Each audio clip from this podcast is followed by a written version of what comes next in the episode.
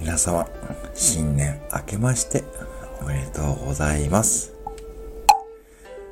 心の参考書、高優でございます。本年も何とぞよろしくお願いします。さて、新年始まりましたね。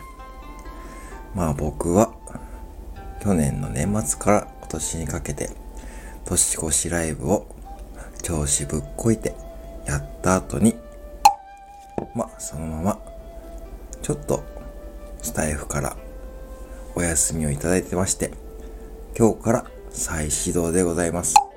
本年もよろしくお願いします。まあ、ということで、やっぱり新年の抱負ですよね。僕はね、一応新年の抱負3つ立ててみたんですよ。その3つ今から言うので、ぜひね、皆様に聞いてほしいと思います。1つ目、はずきルーペを使いこなせるようになる。やっぱそれがね、一番のポイントでして、私ね、あの平日の0時から5日間、月曜日から金曜日までライブやってるんですけども、どうもコメントスルーが多くなってきて、たまにコンビニ副店長が勝手に分析してくれるんですけども、まあ、あながち間違いじゃないんで、まあ、あの、舘ひろしのキャッってやつですね。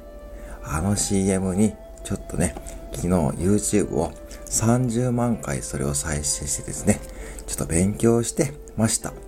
それが1月1日の過ごし方でございます。なので、今年はハスキルーペを使いこなせるようになることが一つ。二つ目、漢字ですね。僕ね、漢字がとても苦手なんですよ。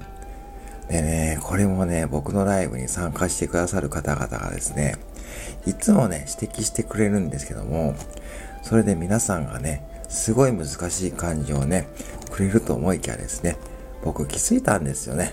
やっぱりね、漢字が読めない。なので、小学1年生から漢字ドリルを今やり直してるんですけども、田んぼの田の書き順、あれがとても難しくて、あれも10万回練習してました。やっとね、書けるようになったんですよ。それが1月2日の過ごし方でした。そして3つ目ですね。やっぱりね、これはね、木魚をね、使いこなせるようにならなきゃ、時代に乗り遅れるな、ということで、やっぱりね、どうしても木魚が欲しかったんですけど、どうも皆さん、あれですかね、木魚って今品薄なんで、まあ、ちょっとね、困ってるんですよね。なんで、昨日3日間ですね、3日目は、東京に行ったりとか、千葉のスーパーとか、ディスカウントスタートが全部回ったんですよ。それにね、だいたい8時間ぐらい費やしてましたね。